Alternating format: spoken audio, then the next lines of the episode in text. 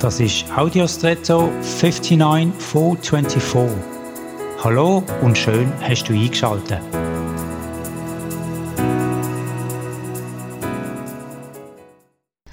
Ein Tunnel ist im Leben oft die Allegorie für eine dunkle, schwierige Zeit. Im Natürlichen ist ein Tunnel dort vorhanden, wo eigentlich kein natürlicher Weg oder Zugang ist. Beispielsweise eine Verkehrsachse nicht über, sondern durch den Berg. Damit wird auch klar, dass ein enormer Aufwand nötig ist, um diesen Durchgang zu erstellen. Das ist zwar sehr aufwendig und teuer, aber am Ende buchstäblich auch ein Durchbruch und häufig eine enorme Abkürzung respektive Zeitersparnis für die Reise und nicht selten auch sicherer. Gerade letzteres gibt der eingangs erwähnten Allegorie viel Hoffnung.